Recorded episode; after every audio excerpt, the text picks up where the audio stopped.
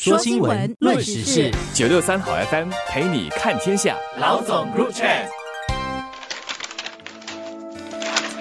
你好，我是联合早报的吴新慧。大家好，我是联合早报的王彼得。南洋理工大学推出了南大人才奖学金计划。虽然奖学金是叫做人才奖学金，但它不是颁给学术成绩优异的人，而是专注于培养学生学术以外的才能。根据报道呢，这是南大设立的第一个非学术的奖学金，目的很明显的是为了鼓励和支持一些在个别领域表现突出，同时能够对社会产生影响的学生，比如呢，从事音乐创作，比如电影制作。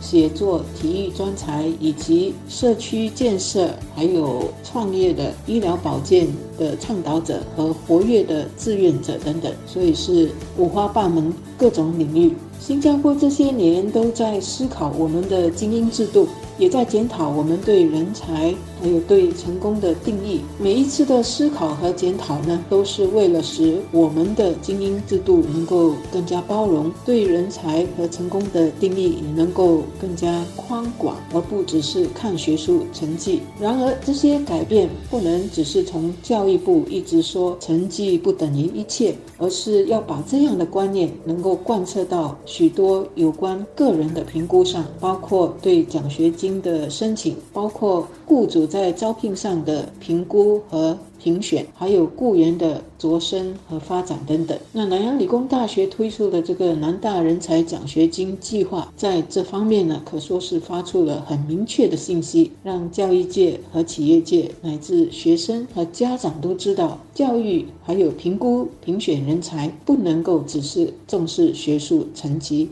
精英制度 （meritocracy） 这个概念，首先很值得说一说。它多数的时候带有贬义，有时也翻译成用人为或者唯才是举，但不一定准确。精英制度其实是中国人发明的。在古代，如果你是贵族，你的孩子也是贵族，承继你的所有的身份和地位。普通人家，比如农民的孩子，世世代代都只能是农民。后来提倡道德，说品性优良的人才能做官，享有后路和社会地位。但道德这个东西很难衡量，还可以沽名钓誉来制造有道德的假象。渐渐的，所谓有道德可以当官的人，都是名门望族，同样是垄断，普通人家一点机会都没有。后来终于出现了划时代的变革。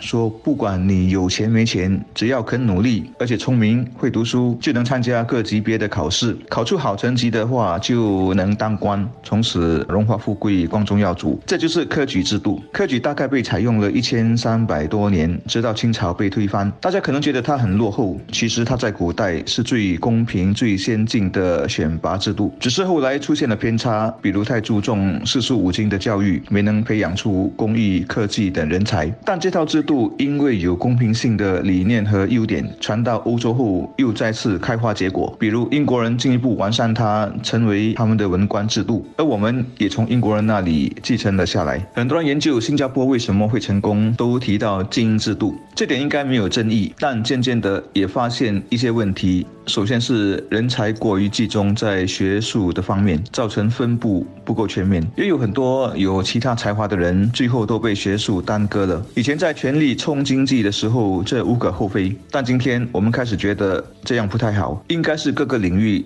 都要有出类拔萃的人，这样国家才能更全面、更平衡的发展。第二是资源过于倾斜，造成很多非学术类的人才天分被埋没和浪费掉了。就在我们建国的早几十年确实如此，后来才慢慢有了改善。毕竟我们的人口基数很小，任何的埋没和浪费都承担不起。第三是社会流动性停滞，这点不能完全怪精英主义，但因为我们把太多的比重放到学术和考试成绩上，而这方面。的表现虽然主要靠个人的智商和学习能力，但有相当一部分是可以花钱去补强的。比如安排最好最贵的一对一的课外补习，让自己的孩子跑在别人的前面，包括原本和他一样聪明但没有家庭背景的同学。这就回到公平性的问题了。扩大精英主义的人才定义，让它更多元化，是否能解决公平性的问题？我没有答案，因为社会流动性停滞的根源太复杂了，不是一个配方就能够药到病除的。但让拥有其他非学术才能的孩子能及早被发现，然后。获得帮助去培育是好事，是应该集思广益、多管齐下、赶紧去做的。拿到的这个奖学金因此很值得肯定。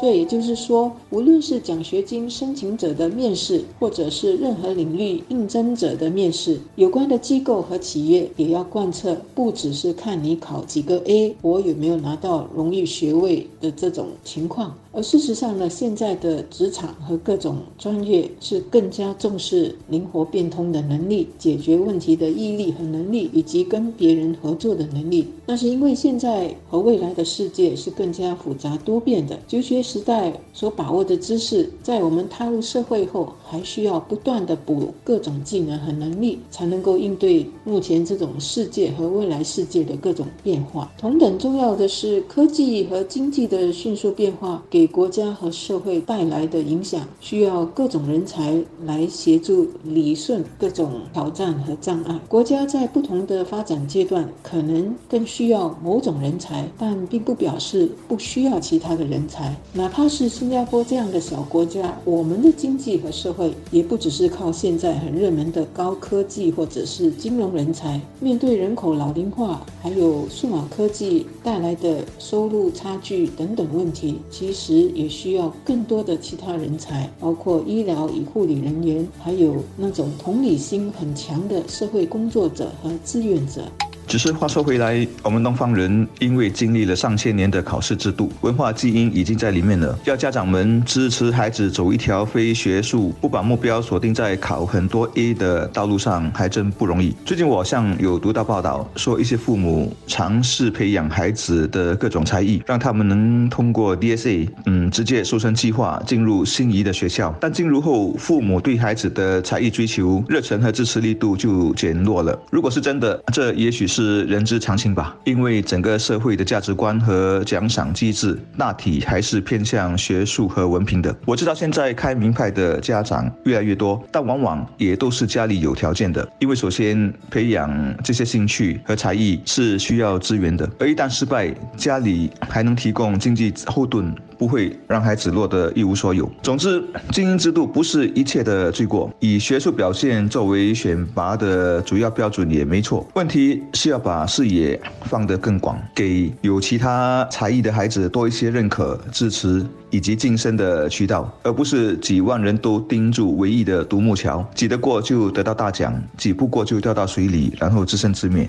人才怎么定义？成功怎么定义？我们的社会这些年谈了许多，大家他基本上都同意这些定义必须更包容和宽阔。问题是在实践上，在贯彻上，总是让人觉得说一套做一套。新加坡最重要的资源就是人力资源，无论是高端领域或。者是一般的蓝领工作，他们都是新加坡重要的资源，一个都不能少，一个也不能错失，让他们继续发展和发挥的机会。我们不要只是希望有伯乐能发现自己，我们也要成为别人的伯乐，帮忙我们的国家和社会发掘人才和发展人才，无论那是哪一个领域或者是哪一个阶层的人才。